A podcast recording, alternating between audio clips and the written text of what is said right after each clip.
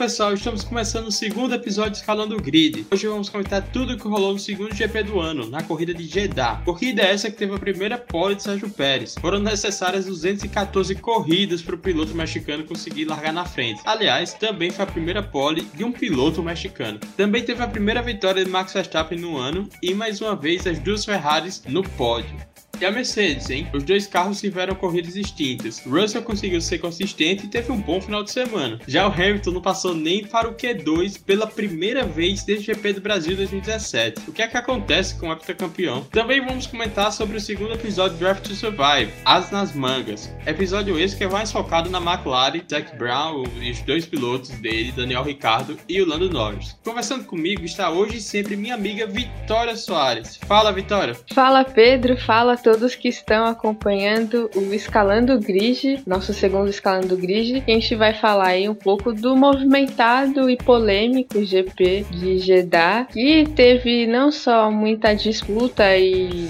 e emoção dentro da pista, mas também muita polêmica fora das pistas, bombardeios próximo, bem próximo do circuito e entre outras polêmicas que não são de hoje desse GP da Arábia Saudita, desde quando ele foi incluído aí no calendário calendário da Fórmula 1. E falando em polêmica também, nesse episódio de Drive to Survive, a gente já teve aí a primeira forçação de barra e de rivalidade da Netflix, né? Então vamos ver aí o que. a rivalidade entre Ricardo e Norris, a forte e intensa rivalidade. Pois é, os dois dentro e fora da pista não se suportam, inimigos número um, número um, mas é isso, né? A Netflix aí mantendo a tradição de forçar rivalidades, né? É isso aí. Vamos embora, Vitória. Segundo episódio de Escalando Grid. Simbora, Pedro.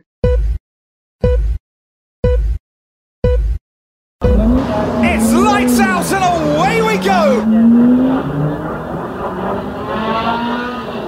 Vitória, você chamou a atenção na abertura para um, vou dizer, detalhe mas por uma questão muito importante que acontece nesses dois anos que tivemos corrida ali na Arábia Saudita. Vamos focar aqui no primeiro deles, que foi essa questão extra-pista em relação à categoria. Aconteceu um ataque, um bombardeio uma petrolífera da Aramco. É a principal patrocinadora da Fórmula 1 lá na Arábia Saudita, o principal patrocinador do Grande Prêmio de Jeddah e o principal patrocinador da Aston Martin. O grupo rebelde Houthi reedificou o ataque que aconteceu na sexta-feira e aconteceu durante o TL1, dava para ver inclusive tem fotos bem, bem impressionantes da, dos carros na pista no, durante o primeiro treino livre e da fumaça a quilômetros de distância subindo nessa petrolífera. E aí a gente chama atenção para algumas coisas que acontecem na Arábia Saudita, como é um país problemático, né? E mesmo assim a Fórmula 1 passa por cima de tudo isso para correr por lá. O Grande Prêmio da Arábia Saudita começou no ano passado, 2021, tivemos a vitória do Hamilton, numa corrida até bem emocionante. Mas aí a gente chama atenção para todas as questões que o próprio alguns pilotos, como Hamilton Hamilton e Vettel falaram ano passado e continuam chamando atenção. A Arábia Saudita é, por exemplo, um país que não reconhece a Carta de Direitos Humanos da ONU. Tem várias questões envolvendo também a liberdade de mulheres. Um país, por exemplo, que só permitiu que mulheres pudessem dirigir em 2017, para não falar de outros direitos. Um país homofóbico, enfim, um país com várias questões. Muita gente, quando aconteceu o atentado, ficou falando em relação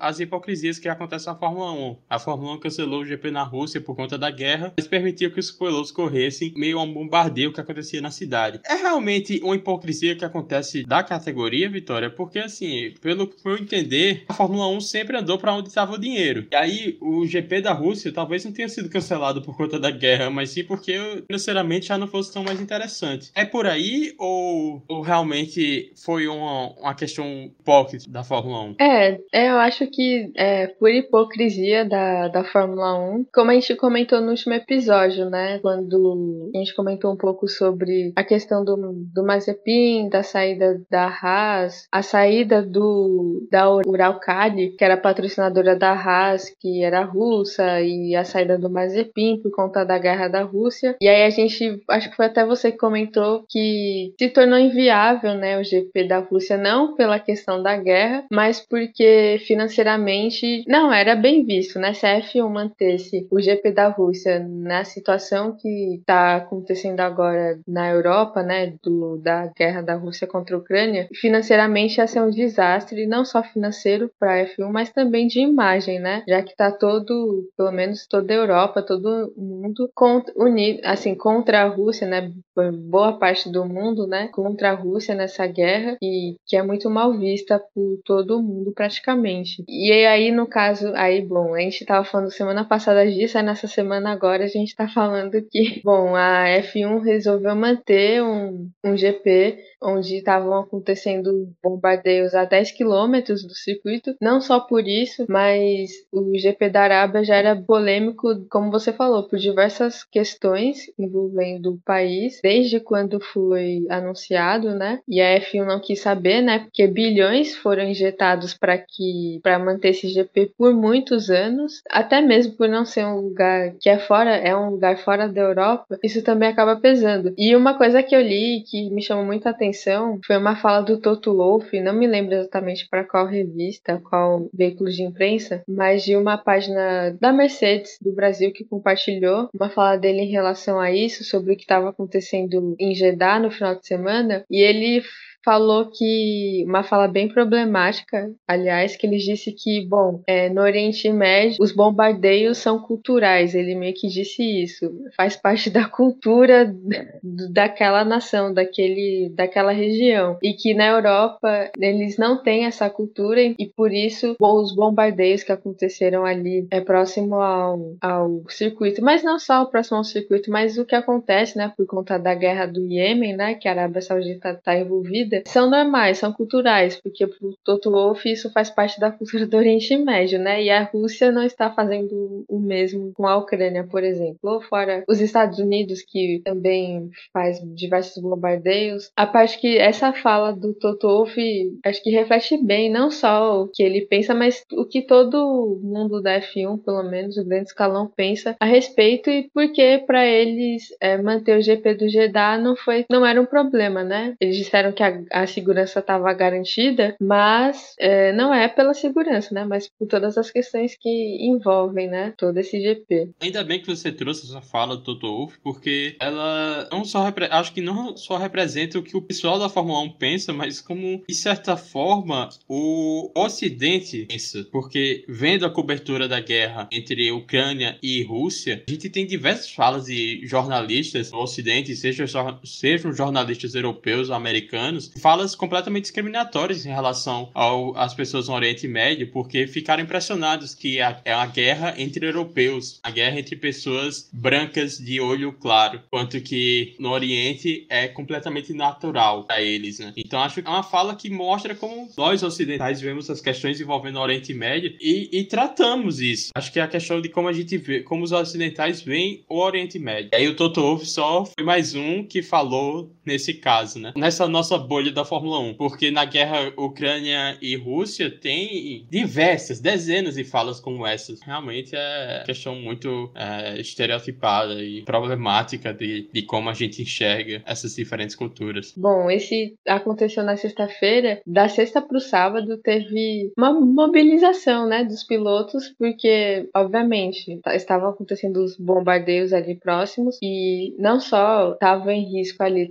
os pilotos, mas também milhares de pessoas que trabalham durante um GP, né? Tanto quem trabalha ali nos boxes, quem trabalha na parte da administração, jornalistas, turistas, quem trabalha ao redor do circuito também. Então, estava em xeque também a segurança de todo esse pessoal, essa enorme quantidade de pessoas que trabalham e que vão a um GP, né, durante o final de semana. E os pilotos chegaram, eles se reuniram, uma reunião que durou muito tempo, pedindo, né, eles eram favoráveis ao cancelamento do GP por conta dos atentados que estavam acontecendo, né? Mas parece que depois de muito, muitas horas aí de negociação, de muita conversa, a F1 conseguiu convencer de que estava tudo bem, que ia acontecer tudo em segurança durante o final de semana, né? Essa organização de pilotos que é presidida pelo George Russell, né? É. A primeira vez que ele teve que presidir algo desse tipo, já que o Sebastian Vettel, é, que costuma ser o líder, não, não estava presente presente no P porque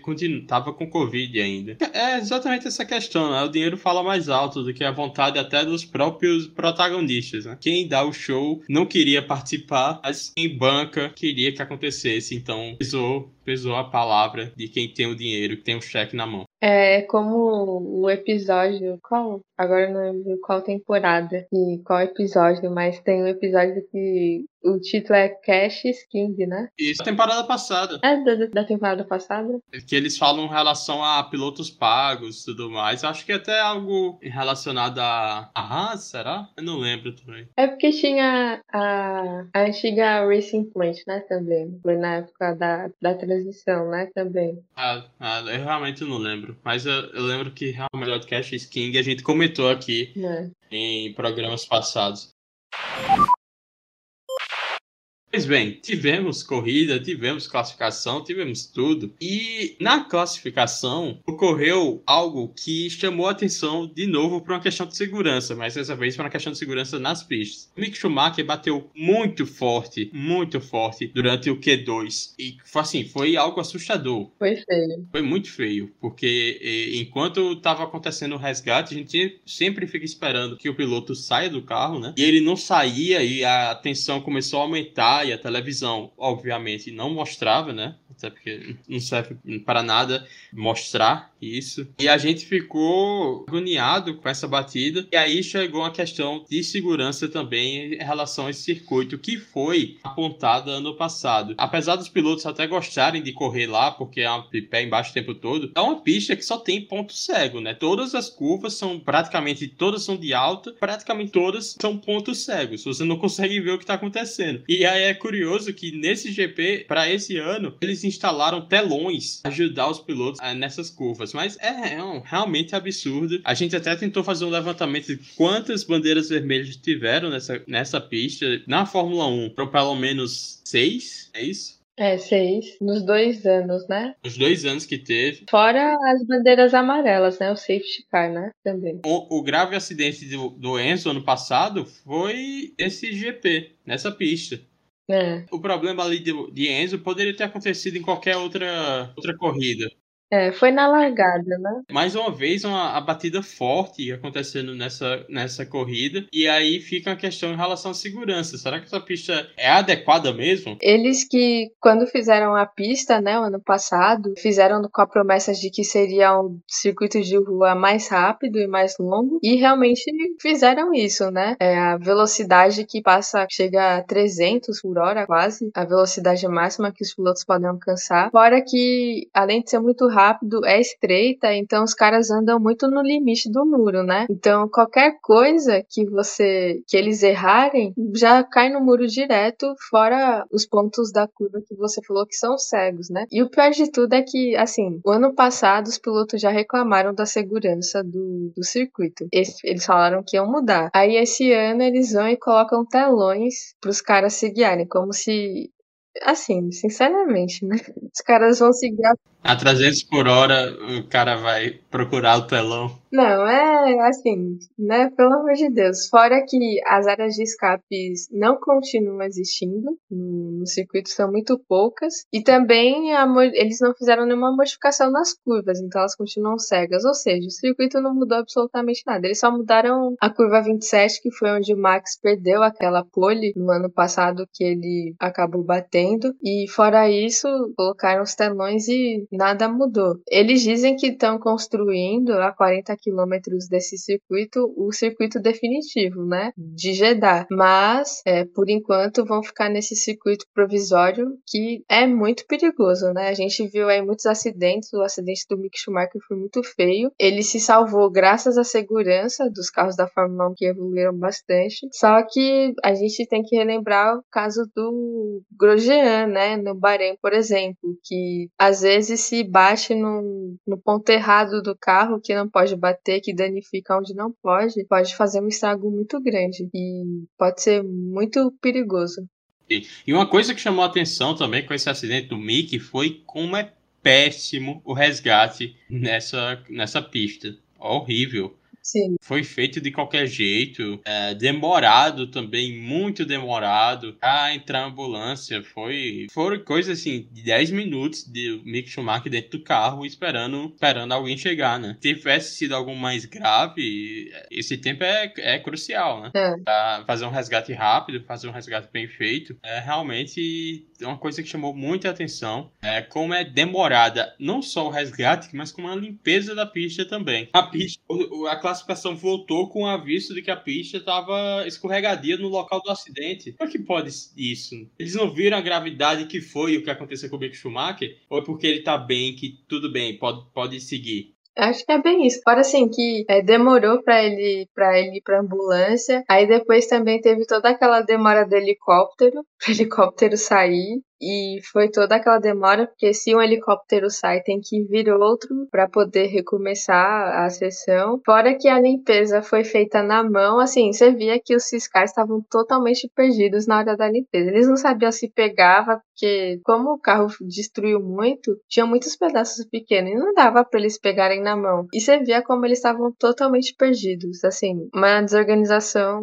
fora do limite, assim, impressionante como a F1 investe tanto dinheiro, que, né, preza tanto por inovar e tudo mais, fica deixa uma situação como essa, né? Para mim, a imagem mais simbólica desse show de horrores foi quando o trator veio pegar o carro e o carro partiu no meio. É inacreditável. Ficou só um fio segurando, né, o carro. É. Por um fio. Por um fio, literalmente. Terrível, terrível o que aconteceu em Jeddah. Que vamos ver que se vai ter melhoras, né, pro ano que vem, tanto na pista como também na equipe que faz o resgate e a limpeza dos fiscais. É, porque desse jeito que tá, não dá certo, né? Eles vão esperar acontecer o pior para poder mudar alguma coisa. Tomara que não, né? Pois é, tem que se antecipar, né? Não esperar pelo pior. É. Mas aí, pra gente falar da classificação, um ponto que chamou a atenção de todo mundo foi o Hamilton fora, eliminado Q1. Isso que não acontecia desde o GP do Brasil 2017, mas aí ele bateu.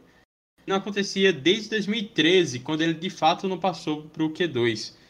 Enquanto isso, o companheiro de equipe dele, o jovem Jorginho Russell, ficou em sexto na classificação geral. Conseguiu marcar o sexto tempo no Q3. E aí a, a loucura que está acontecendo na Mercedes, né? O carro de fato está muito ruim. Já não se fala tanto em motor, mas sim na aerodinâmica. É o carro que mais estaria, estaria sofrendo com a aerodinâmica, por isso do continuar que ele continua quicando tanto. Mas é muito estranho Hamilton e Russell numa disparidade tão grande. Será que eles não estão com o mesmo maquinário nas mãos? Será que o Russell está com o melhor? Porque não dá para entender o, Hamilton em 16 e o Russell em sexto. É, ninguém esperava que o Hamilton fosse ficar no Q1. É algo que ninguém está acostumado a ver. Foi engraçada a reação da torcida, logo quando acabou o treino, que o Hamilton passou e ele não conseguiu melhorar o tempo. A cara de espanto de todo mundo. Pior, ele conseguiu melhorar o tempo e o Stroll tirou ele. Sim, verdade, é. Isso para mim é o pior de tudo. Você ser eliminado no Q1, mas ser eliminado pelo Stroll. Pois Aí é. é. Realmente complicado. É, a fase realmente não está boa pro Hamilton. E esse final de semana foi horrível para ele, né? E ele, você viu que o negócio mexeu muito com ele, que na entrevista ele não sabia nem o que falar. Ele estava assim, totalmente perdido, desolado. Obviamente, ele não está acostumado, né, a, a ficar no Q1. E acho que não só por isso, mas pelo desempenho que o carro teve. No GP do Bahrein, o Russell e o Hamilton. Hamilton, nossa. O, o Russell e o Hamilton. Estavam andando bem próximos, né? Tanto que os dois se classificaram próximos ali em quinto e sexto. E também na corrida ficaram. Óbvio, o Hamilton conseguiu um pódio, o Hamilton ficou. Eles ficaram terceiro e quarto. Mas só que nesse, a, acho que a Mercedes mexeu, tava testando duas coisas diferentes nos carros deles, que parece que parece que os testes funcionaram melhor com o Russell e com o Hamilton ficou o pior, né? Se já estava ruim para o Hamilton na classificação, imagina ele pensar em escalar o grid na corrida do jeito que o carro estava, ele sem confiança nenhuma no carro, ele querendo já ir para casa. imagina a animação dele para ele escalar o grid no, no, no, domingo. Mas realmente a situação da Mercedes não é boa. É, realmente está se confirmando a cada vez mais que esse ano a Mercedes, pela briga dos construtores, a Mercedes já está um pouco mais fora, né? Bem mais difícil. Mas esse ano vai ser difícil para a Mercedes. Parece que aquilo que estavam prevendo para a temporada passada para Mercedes, a crise, chegou agora, né? Exatamente. Mesmo assim, mesmo com essa crise toda que você falou, e a Mercedes realmente não parece que vai brigar por algo importante nesse Mundial de Construtores, mas mesmo assim, com os pontinhos que o Russell somou, com a quinta posição, o ponto que o, Russell, que o Hamilton fez na décima, inclusive, hilário, o filho do rádio dele, é, é, avisado que conseguiu ficar em décimo. Aí ele pergunta se tem ponto para isso. Hamilton. Será que é realmente é, é desconhecimento ou desumildade? Porque o cara não costuma estar por ali mesmo, não, né? É, acho que ele nem sabe, sei lá, do quinto para baixo, acho que, acho que ele não deve fazer muita questão de saber a pontuação, não, mas você ele foi irônico, né? É, não, é, é exatamente o tom dele de ironia. Tipo, pô, parabéns, é, os caras recompensam essa merda aqui. Décimo lugar. É, é, realmente. Essa vai, parece que vai ser a vida do Hamilton. Não, mas assim, era para ele ter ficado em sétimo oitavo, não? Só que teve. Assim, o azar dele, você vê que ele tava com tanto azar nesse final de semana que ele simplesmente aconteceu uma confusão ali na área da estratégia quando quem foi o carro primeiro que quebrou? Acho que do Alonso. Aí quebrou perto do da entrada do box. Aí depois quebrou Ricardo e do Bottas. E aí pronto, acabou, porque ficou naquela coisa de pode entrar no pit lane ou não. E aí quando era para ele ir, a equipe não chamou. Aí quando a equipe chamou, ele já tinha passado. Exatamente quando a equipe chamou para ele ir pro, pro box, ele tinha passado um pouquinho e aí o pit lane, ele não, o pit lane já estava fechado, não dava para ele completar a volta e ir pro box, né? Já que é, tinha o safety car e, e os carros quebraram exatamente na, na entrada do box, né? Aí, no caso, o pit lane fica fechado. E nem isso o Hamilton, a Mercedes conseguiu acertar nesse final de semana. Terrível. Terrível, terrível. Mas, não foi o Latifi? Ah, não. É, não foi o Latifi que mais uma vez atrapalhou a vida do Hamilton. Foi, foi exatamente isso. Eu pensei que tinha sido Latifi, mais uma vez. destruir a, a, a vida do Hamilton, mas o Latifi acabou com a corrida do Pérez, né? Sim. Latifi aí sendo especialista em acabar, acabar com sonhos de, de, de, pilotos. Porque o Pérez estava liderando o GP e no momento que o Pérez escolheu parar, o Latifi resolveu bater no muro. E aí todo mundo que tava na, todo mundo conseguiu entrar no box para fazer a troca e o Pérez Coitado. Acabou perdendo posições. E o Pérez, que se a gente estava falando aqui do Hamilton ter um final de semana para esquecer, o Pérez não, né? A gente que não falou dele durante o primeiro episódio muito, a gente até comentou que o Pérez é o cara que não é dos holofotes, né? É um cara que sempre tá ali brigando pela equipe, né? É aquele cara que se sacrifica para ajudar o Verstappen, né? A Red Bull. E o Pérez, como quem não quis nada, foi lá e do nada fez o melhor tempo e conseguiu a pole, né, na classificação. Desbancou o Verstappen, desbancou as Ferraris, que era um grande desafio, e conseguiu aí uma pole, a primeira pole de um piloto mexicano da Fórmula 1 e também a primeira do Pérez na carreira. É, justiça esteja feita, o Pérez até que veio marcou um bom tempo no Q2 Ele foi o terceiro mais rápido, ficando atrás só do Sainz e, da, e do Leclerc, dos, as duas Ferraris. E aí no Q3 ele realmente fez a volta, uma volta espetacular, uma volta que foi completada, né? Porque a última vez que a RBR estava fazendo a volta perfeita esse circuito acabou não dando muito certo. O Pérez foi lá e conseguiu terminar, conseguiu marcar a pole e merecidíssima. A volta dele foi sensacional.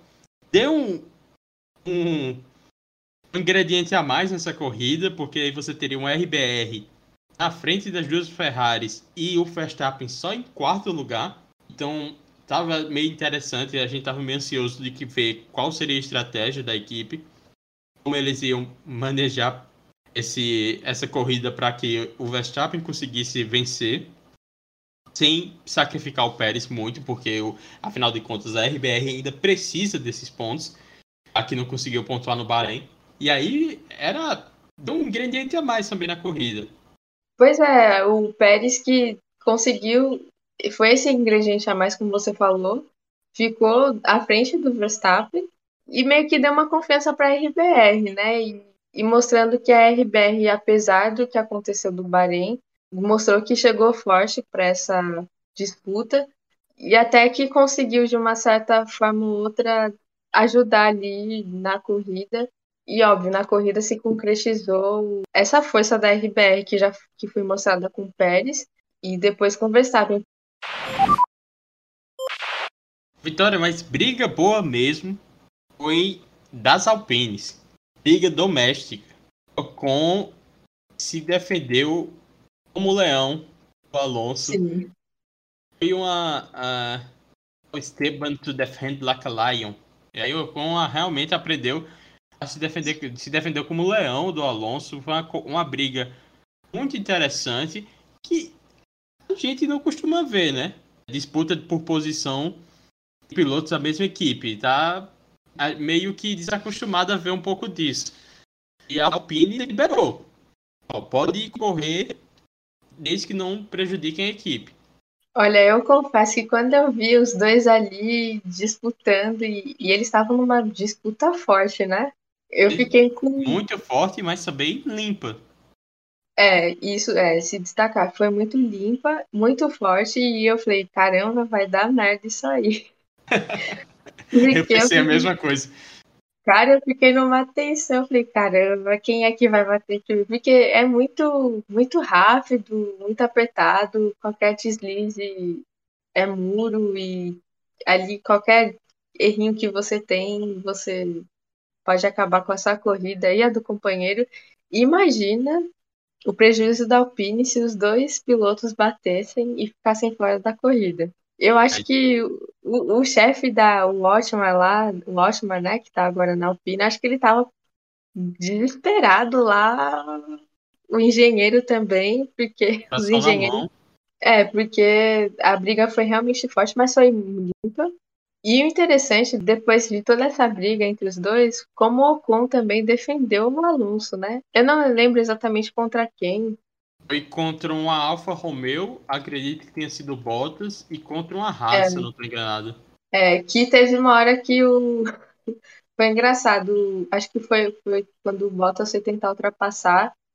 E aí o Ocon, o Alonso estava à frente, o Ocon deu uma fechada, assim, foi assim pro lado, literalmente ele fechou para defender o, o Alonso foi, foi legal de se ver assim, que mesmo os dois disputando, quando eles perceberam que eles precisavam pensar pela equipe, eles brigaram pela equipe. E foi muito legal. Sim, foi muito interessante. É, foi muito interessante, primeiro também, um, Alonso não usar da vaidade dele para tentar ganhar essa posição do Ocon de, de qualquer jeito, pedir uma troca, por exemplo. Ele... que mostra que ele mudou muito mostra que ele mudou muito. Ele foi limpo, atacou o Ocon como devia atacar, o Ocon defendeu como deveria defender. E realmente, exatamente isso que você falou.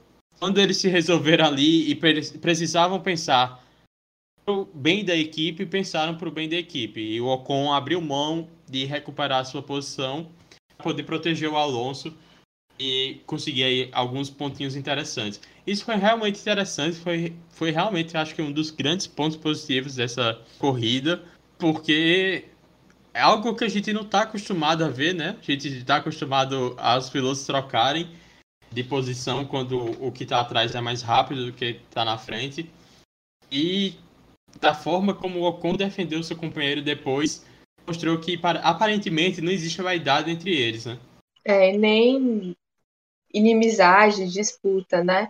E só não foi melhor para a Alpine porque o Alonso acabou abandonando, né? Por conta é, de problema no carro. Mas o Ocon fez uma ótima corrida, ficou em sexto. Pontos importantes para a Alpine, que pontuou com os dois carros no Bahrein. E então a Alpine mostrando que no final do ano passado, na segunda metade né, da temporada, a Alpine já mostrou que tinha melhorado, estava com um carro mais competitivo. E esse ano parece que está mantendo o nível e parece que tem tem margem para mais, né, Alpine, pelo menos o que está mostrando. E muito legal ver também o quanto o Ocon melhorou, né, evoluiu também. Ele que é jovem ainda e, e acho que como ter o Alonso com ele tá fazendo bem para ele enquanto piloto, né? É, acho que depois que ele amargou aquele um ano sabático, meio que forçado, é. ele melhorou bastante. Um outro piloto, tudo bem que assim, continua levando o pau dos companheiros de equipe, mas ele teve como companheiros o Ricardo e agora o Alonso, né? São companheiros difíceis de superar. É, mas ele consegue ainda disputar. A, a briga ano passado dos dois foi bem acirrada, né? Acho que o Alonso ainda ficou à frente, mas acho que por um ponto, por exemplo, é, na disputa, mas foi bem acirrada, assim. Não é fácil, né? Mas, obviamente, ajuda muito ele a, a evoluir, né? E ser esse cara que a Alpine espera, né? Até mesmo a Mercedes, né? Porque ele é um piloto da academia Mercedes. Piloto da academia Mercedes. Sabe no futuro ser companheiro do Josh Russell. É. Então a gente já quer aposentar o Hamilton. Um final de semana que o cara não vai bem. Já acabou pro Hamilton. Aquele, aquele meme, Hamilton vendeu tudo e agora vive de aluguel. Coitado. Depois de Jeddah, Hamilton vende tudo. Vitória, a gente falou da pole do Sérgio Pérez. E na abertura eu destaquei que a Ferrari conseguiu mais uma vez dois carros no pódio. Até o momento a Ferrari esteve presente em todos os pódios. São dois. Isso é realmente impressionante. Quatro pódios para a equipe, dá um pulo na frente do Mundial de Construtores. E aí a gente vê a corrida que ficou muito entre RBR e Ferrari, com principalmente Verstappen versus Leclerc. É isso que vai acontecer a temporada inteira, será? São os dois melhores carros esse ano? Olha, eu acho que vai ser isso mesmo, porque do jeito que a Mercedes está, é, vai ser difícil a Mercedes, principalmente com os construtores, se enfiar aí no meio dessa briga. Pode correr por fora, mas acho que vai ficar muito concentrada entre Ferrari e RBR.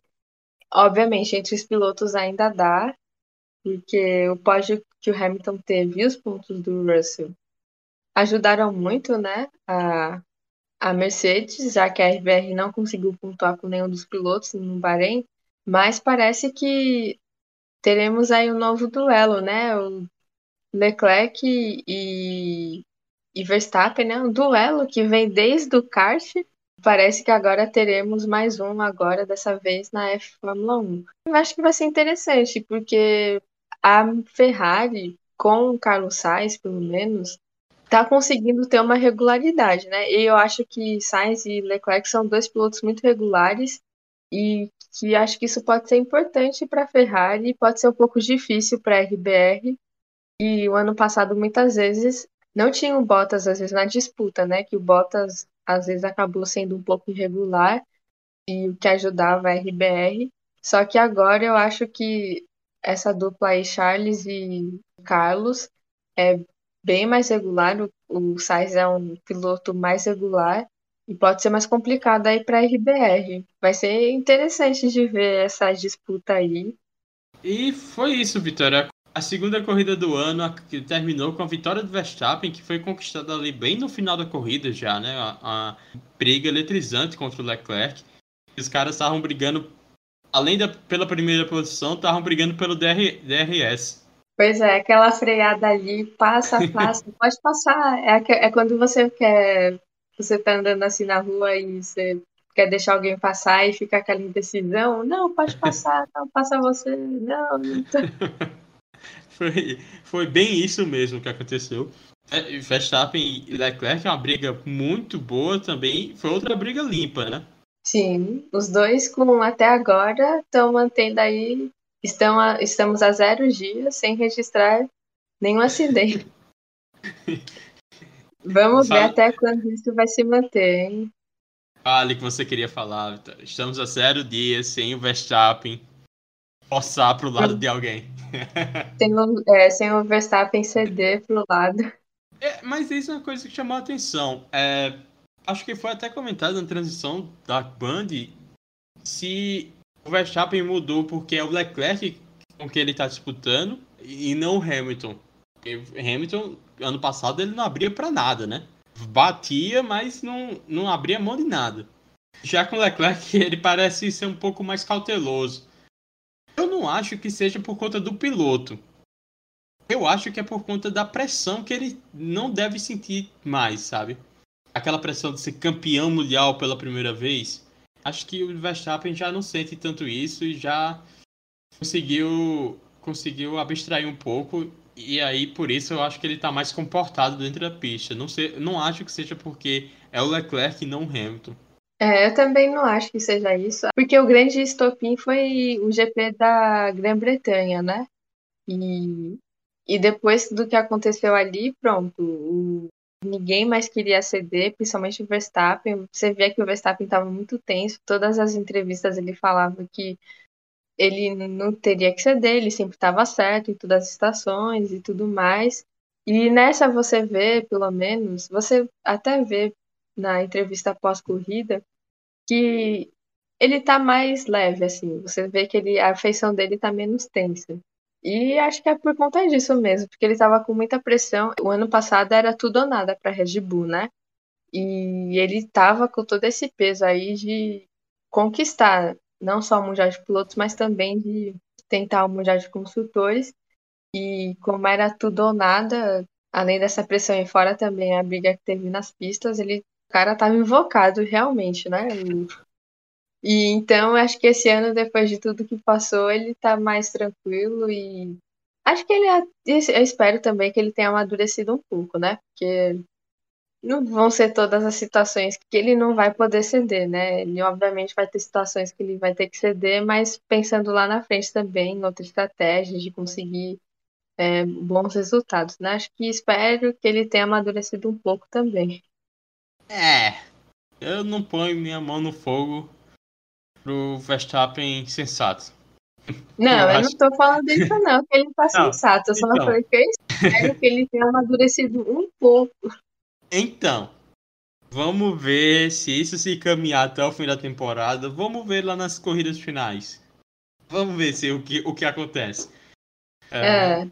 Não sei não, não sei não. Eu acho. Eu fico também nessa esperança que o Verstappen tenha amadurecido. Eu não acho que foi isso que aconteceu, né?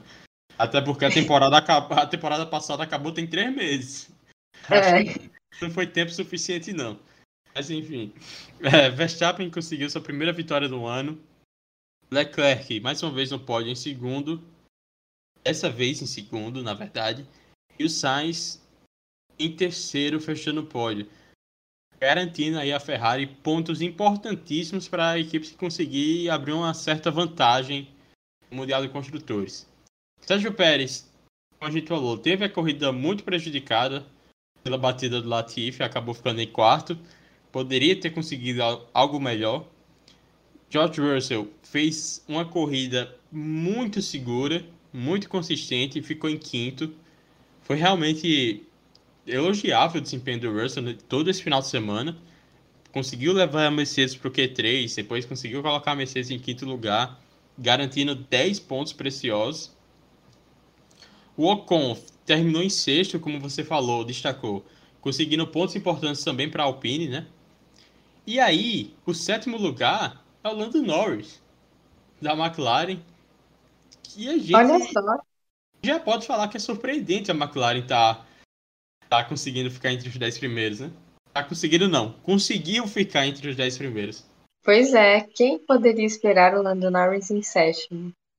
E poderia ter o Ricardo em sexto, porque o mas o Ricardo teve que abandonar. Então a McLaren poderia ter somado pontos importantíssimos para esse mundial de, de construtores, para quem sabe sonhar em ser a primeira do resto, né? Ou a, é. a quarta. Enfim, é, o Ricardo teve que abandonar e acabou, acabou ficando só com o Norris na, em sétimo lugar com seis pontos. O Pierre Gasly conseguiu também marcar seus primeiros pontos nesse ano. Ele aqui abandonou o Bahrein por conta de um incêndio no carro dele, ficou em oitavo. O Kevin Magnussen terminou em nono. Magnussen é outro que teve um final de semana para ser bem reconhecido, hein? Porque ele praticamente não conseguiu treinar. Ele fez duas voltas no TL1, 13 no TL2 e teve que parar também. Ele teve problema no problema hidráulico nos dois primeiros treinos. No terceiro treino, ele conseguiu completar mais algumas voltas a classificação levou a Haas pro Q3, acabou em décimo. Ele até falou que o carro ele era bom o suficiente para ficar lá em quinto, mas ele, o pescoço dele não aguentava. E também é um ponto importante, né? É um cara que está sofrendo com a volta e a Fórmula 1 depois de um ano um ano longe, é que se acostumar de novo. E também é uma, uma pista que o Magnussen não correu, porque é o segundo uhum. ano do circuito de Jeddah. E ele não estava no passado, evidentemente. O Hamilton fechou o top 10 com sua Mercedes e um pontinho somado pro Hamilton. Coitado do Hamilton. E aí a gente pode, a gente pode até falar o, o resto do, do grid, porque décimo primeiro teve o, o Joe em é, com a Alfa Romeo, décimo segundo o Huckenberg, décimo terceiro o Stroll, décimo quarto o álbum. Não, Décimo terceiro é, show. É. O álbum, Bottas, Alonso, Ricardo, Latifi não concluíram a prova e o Tsunoda nem largou. Além do Mick Schumacher, claro que por conta da batida não não pôde, não teve condições de largar. Caramba, quase metade do grid. Quase metade do grid dançou esse final de semana, hein? Caramba, foi foi feio aí para as equipes que ficaram com carros com problemas aí, né? Muito. Vitória, agora vamos para os nossos destaques positivos e negativos desse final de semana.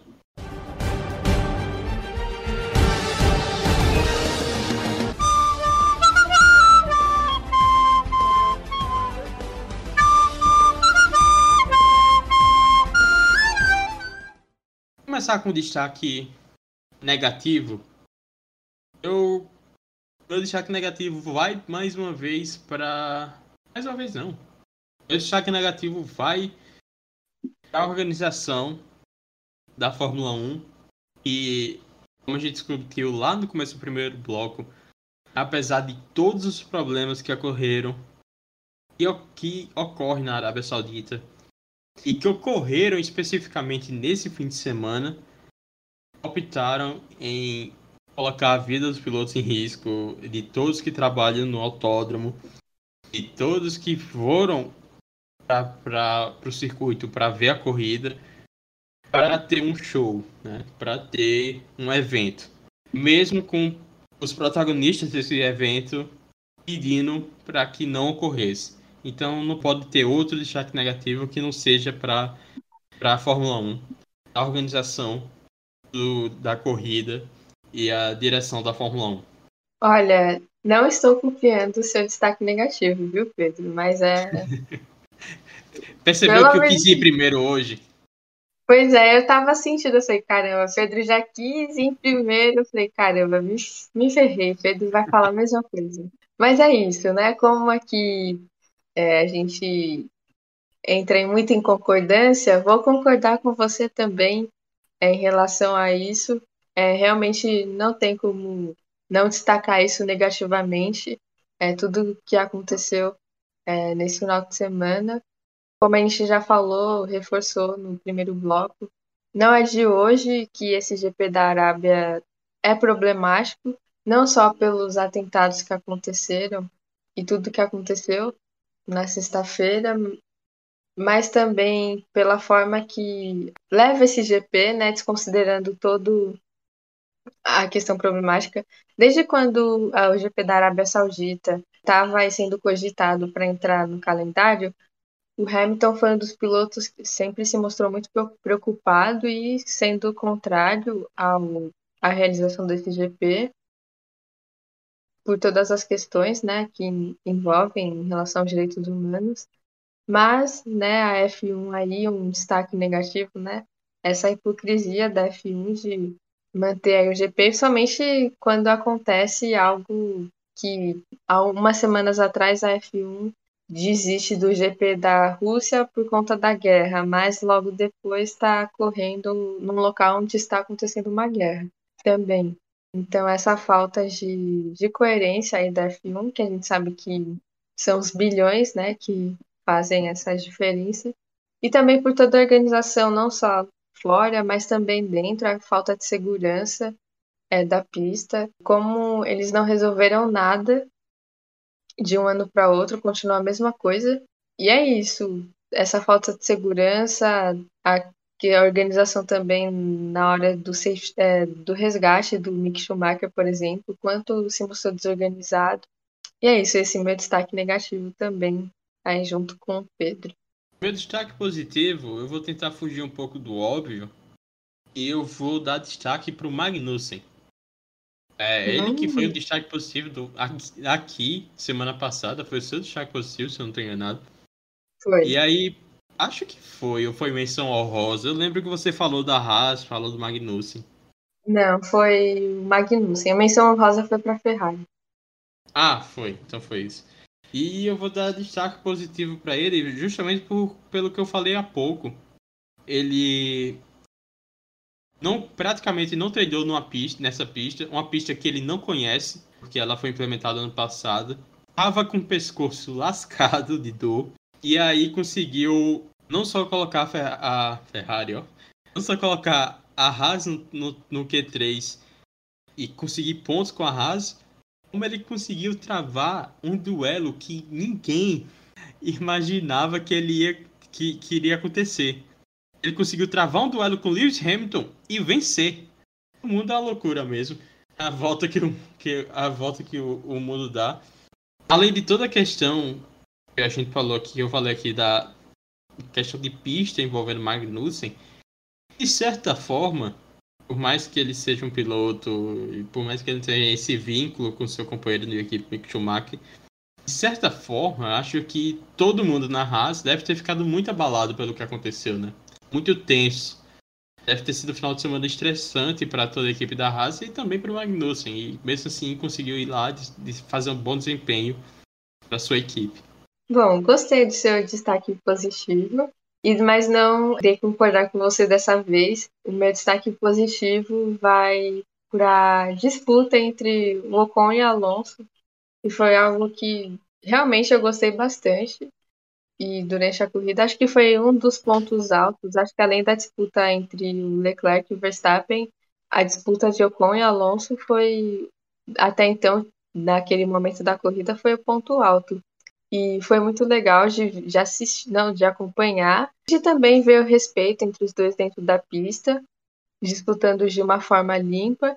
E também depois, como a gente falou, o jogo de equipe, né? Ali o companheirismo de no momento em que se deve pensar na equipe, o outro está ajudando o seu companheiro, né, o seu colega de equipe. Então, é, meu destaque vai ser para os dois e espero que eles possam aí ter mais disputas e que a Alpine permita isso, né, dentro do limite, né, que, que eles possam, que eles possam ter, mas é, que possa continuar aí ter essa disputa entre os dois, que Vai ser bem legal de acompanhar se a gente tiver mais. Percebeu que quando o Verstappen ganha, ninguém coloca ele como destaque positivo, né? É, ah, aí... mas vai o quê? Vai por quê, ué? o fã da RBR anotou, hein? Ué, o que que foi? Vocês vão perseguir nosso podcast, Vitória. Vocês sabem como eles são. Ué, mas qual eu vou falar o quê? O Verstappen Teve uma boa briga com Leclerc, saiu de quarto para primeiro. Tá, ok. Ele é o campeão mundial. Tem que esperar o quê do campeão mundial? Vitória, vamos perseguir nosso podcast, Vitória.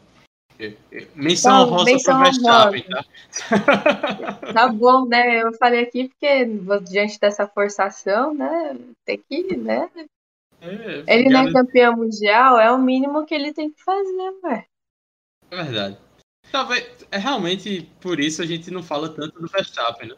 Não, mas acho que tem uma questão de expectativa e realidade, por exemplo. O meu destaque foi exclusivamente por conta disso. Eu não esperava que o Magnussen fizesse fizesse nada nessa corrida. E ele é. entregou uma corrida sólida. Talvez o Verstappen sair de um quarto lugar, passar duas Ferraris, não seja tá grandes coisas, porque ele é o Verstappen, né? É, é assim como quantas vezes a gente é, colocou o Hamilton como destaque positivo Sim, ano verdade, passado. E nem o próprio Verstappen. É. Eu falo isso porque a gangue do, da, da RBR é pesadíssima. O Verstappen tá aí, menção honrosa aí, se vocês acharem ruim. Desculpa, mas é isso aí, é o cara é campeão mundial, né? Vocês não ficam cobrando Lewis Hamilton, não, que é um. É, bom, o cara tem o melhor carro, não sei o que, é óbvio que o cara vai fazer isso, e o, Verstappen também, ué. Dá, dá, dá no mesmo. É isso, fechamos nossa corrida, segunda corrida do ano, segundo episódio dessa novela ou série depende dos rumos que irá tomar. E foi o GP de Jeddah. Voltamos semana que vem para falar do GP de da Austrália, né? Pois é, o bom filho a casa torna. Nosso querido Ricardo. Pois é. É isso aí, a gente vai falar agora do Draft to Survive, segundo episódio. Vitória, eu falo logo que eu não gostei desse segundo episódio de to Survive, não. Ih, porque ah. tem, o, tem o seu cara preferido, como você não vai gostar? É, tudo bem, ele embeleza um pouco a tela, mas. mas assim, pô, achei muito humor nesse episódio. E também, Sim. como tu falou, a forçação de barra inacreditável pra, pra ter uma rivalidade entre Norris e, e Ricardo que. Pô, não foi interessante, sabe? Não, não parecia que eles tivessem um enredo muito grande para contar essa história da McLaren. Talvez se, se eles tivessem. Porque tiveram dois episódios para McLaren, né? Não dois episódios para McLaren, mas depois eles contaram o episódio da, da dobradinha em Monza. É, é que foi meio uma continuação desse episódio, né? Do drama do, do Ricardo, né? Pois é, se eles tivessem juntado em um só, eu acho que daria um up pros dois, sabe? Porque realmente os dois pareceram muito fracos porque não tinha uma história para contar por 40 minutos. E aí, se tivessem juntado esses dois episódios em um só, realmente teria. Eu acho que teria algum, algo interessante para se mostrar de começo, meio e fim. E poderia ser mais agradável, num ritmo até melhor para assistir. Eu esperava que, quando eu estava assistindo, eu também esperava que fosse acabar em Monza. Só que quando não acabou, que agora eu não me recordo qual GP terminou. Eu lembro terminou que. em Mônaco, foi um negócio meio esquisito. Sim. Que foi a foi aquela, aquela corrida do Ricardo que ele não conseguiu ir bem, né? Que foi tipo meio que o auge do, da fase ruim dele, né? Talvez. Até porque e aí isso a, o documentário faz bem, eles traçam um paralelo, um paralelo dele correndo em Mônaco com a RBR, né? É, que ele, ele sempre ia muito bem, né? Deveria ter vencido duas corridas, não venceu uma porque a equipe acabou fazendo estratégia ruim e venceu em 2018. Que também foi a última vitória dele, né? Até então, até Monza tinha sido a última vitória dele. Na, Exatamente. Na Fórmula 1. E aí eu pensava que depois ia aquele roteiro clássico da Netflix, né? De Drive to Survive mostra todo o drama, tal, mostra as corridas que o piloto saindo ruim. Aí depois, no fim, mostra o auge dele se recuperando, todo mundo feliz, ponto e acaba. Só que não foi assim. Pois é. Eu achei estranho e também fiquei meio assim, é meio que desanimada porque eu já sabia que tipo, ah, eles vão mostrar mãos, obviamente. Eu já sabia o que ia acontecer, que ia acontecer no próximo episódio já. Assim, não gerou nenhuma expectativa, assim. Porque nem pro fim desse gerou porque eu esperava e no fim não chegou. Monza. E acabou decepcionando porque eu falei assim, ah, tá, aí eles só vão mostrar Monza e ficaram remoendo, remoendo de novo a McLaren, sendo que eles podiam ter focado em outras coisas. Você falou uma coisa interessante, a expectativa e a, e a frustração dela em relação a esse episódio. Um documentário como to Survive, que é destinado a quem gosta de Fórmula 1, pô, você já sabe o que, o que vai acontecer, né? Porque a gente viu as corridas. Então, é a melhor maneira deles gerarem expectativa talvez seja nessa formulinha aí que tu falou do estrutura de episódio. O cara o, mostra o episódio o cara inteiro indo mal e no final a sua expectativa é recompensada e mostra que ele foi ele conseguiu ir bem, ele conseguiu vencer. E esse seria um bom, um bom jeito de você trabalhar a expectativa. Quebrar a expectativa numa coisa que a gente sabe que vai acontecer realmente é muito broxante. Porque é exatamente o que você falou se eles mostrarem Monza no próximo episódio, eu já sei o que acontece. É. Assim, tem muitas coisas que eu não me recordo. Detalhes, alguns detalhes pequenos assim da temporada que às vezes assistindo, aí eu fico, pô, realmente, isso é verdade, aconteceu em tal corrida. Só que, por exemplo, essa não tem como você esquecer da dobradinha da McLaren e da vitória do Ricardo. E eu acho que quando eles transferiram essa vitória de Monza para outro episódio, é, meio que também tirou o protagonismo do Ricardo que ele estava tendo no episódio anterior, de que tipo, o episódio foi meio que foi focado no drama deles, ele não está conseguindo ir bem na McLaren. E aí no outro, no outro episódio se volta totalmente para a McLaren e o, e o pódio do Ricardo, a vitória dele, é um detalhe importante, só que acho que não tem a mesma relevância que teria se fosse no episódio, nesse segundo episódio só. Então, Exatamente. Eu fiquei com essa sensação também, porque depois ficou muito focado no, na equipe, sim, obviamente que é importante, é importante, só que meio que perdeu também essa questão do Ricardo, que ele estava numa crise danada. Essa vitória, apesar de que não mudou muita coisa na temporada para ele, mas foi um ponto importante. É, e no fim acabou meio que tirando também esse protagonismo um pouco do Ricardo, né? Assim, nesse quando foi para outro episódio também.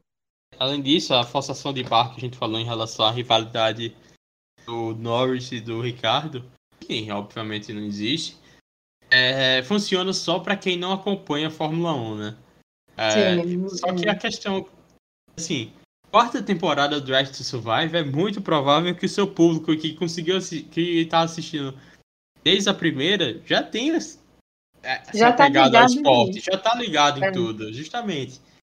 E aí na quarta temporada você ainda tem esse tipo de meio que estratégia, tem esse tipo de narrativa, eu acho que é algo batido já, né? Eu acho que eles podiam superar isso e ser um pouco até um pouco mais focados mesmo nessa na, na, na bolha da Fórmula 1.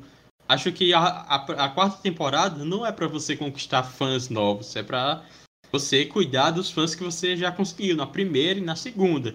Aqui para frente é só para você continuar alimentando esse, essa fanbase.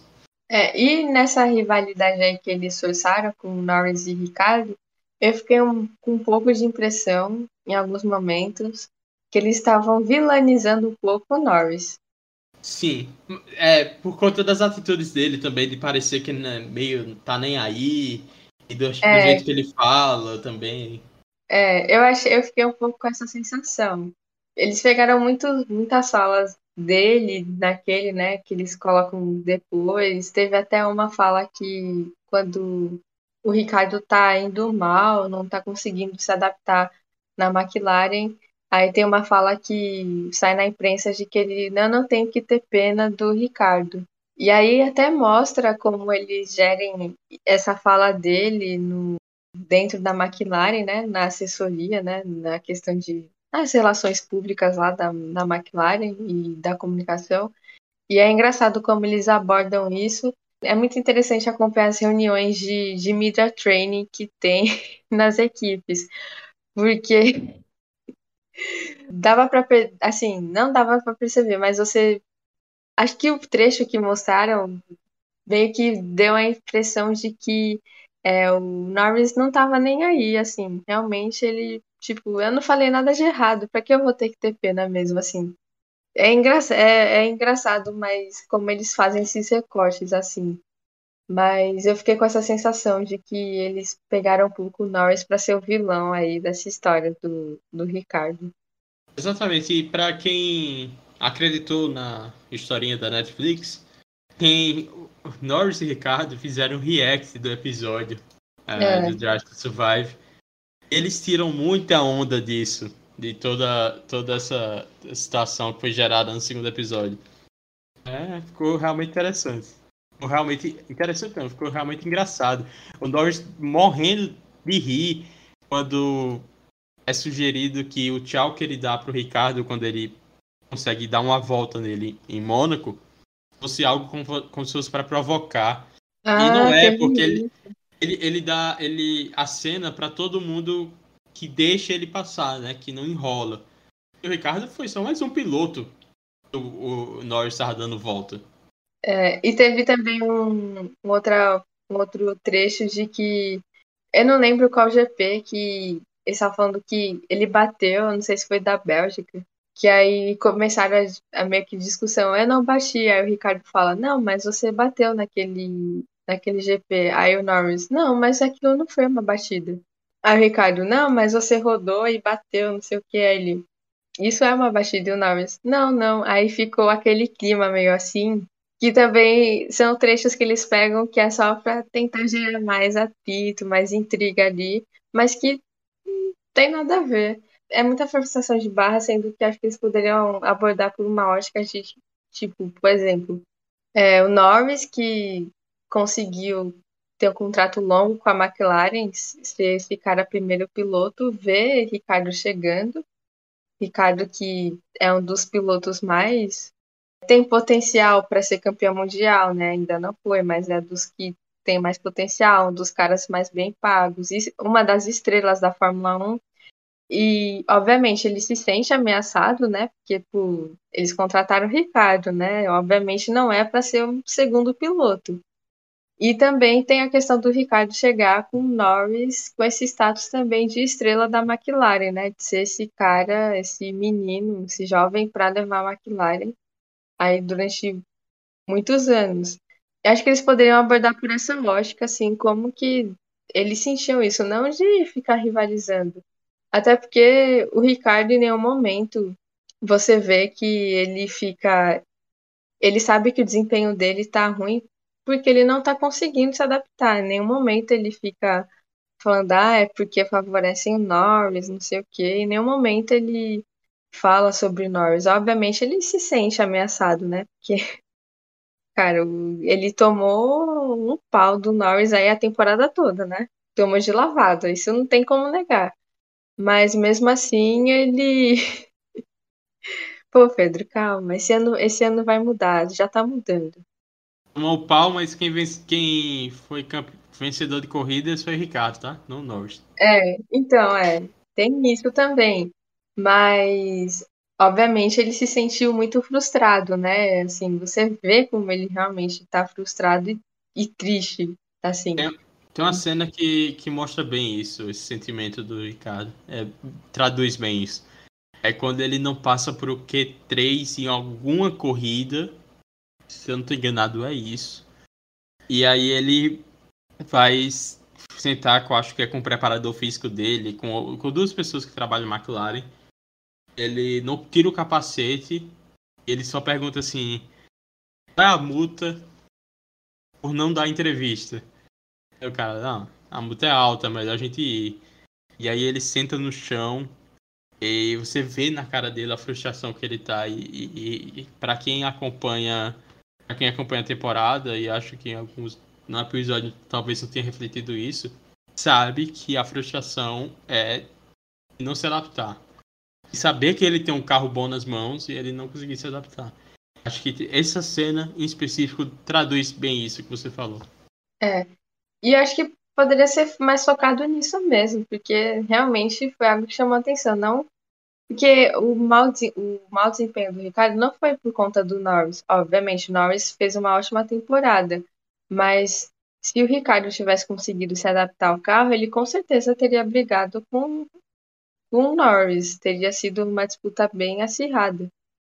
Talvez, né? Não sei se bem acirrada, mas teria tido uma disputa mais, mais próxima. E, e não foi por conta do Norris, dessa problemas, intrigas que talvez teriam, mas sim porque ele não conseguiu se adaptar. E aí a frustração muito grande, que isso aí, obviamente, afeta, né? Ele não, ele não tinha confiança nenhuma com o carro, né? Como é que ele ia poder conseguir bons resultados, né? Se ele estava com zero confiança.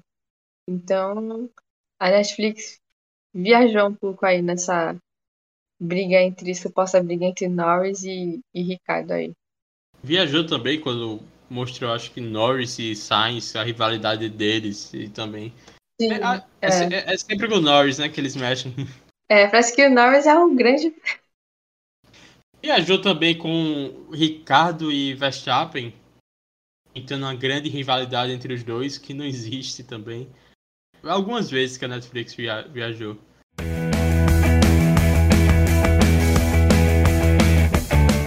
É isso, Vitória. Terminamos nosso segundo episódio de Escalando o Grid. Voltaremos semana que vem para falar do GP a Austrália, acordar até madrugada, ou não, é, ou dormir e acordar muito cedo. Você, cada um com sua estratégia. Vamos falar também do terceiro episódio de Draft Survive e qualquer notícia aí bombástica que pintar por aí. A gente não falou, mas falaremos semana que vem teremos três corridas nos Estados Unidos. Las Vegas, hein? Las Vegas foi confirmada e promete ser uma corrida muito mais bonita do que interessante da pista, né? A, a confirmar, e a gente só pode saber disso ano que vem, se o traçado vai ser bom para a corrida. Mas que vai ser um visual muito bonito, principalmente para televisão, eu tenho certeza que vai. Vai, com certeza. Aqueles Aquele, aquele tradicional cenário, né, de Las Vegas à noite, aqueles cassinos.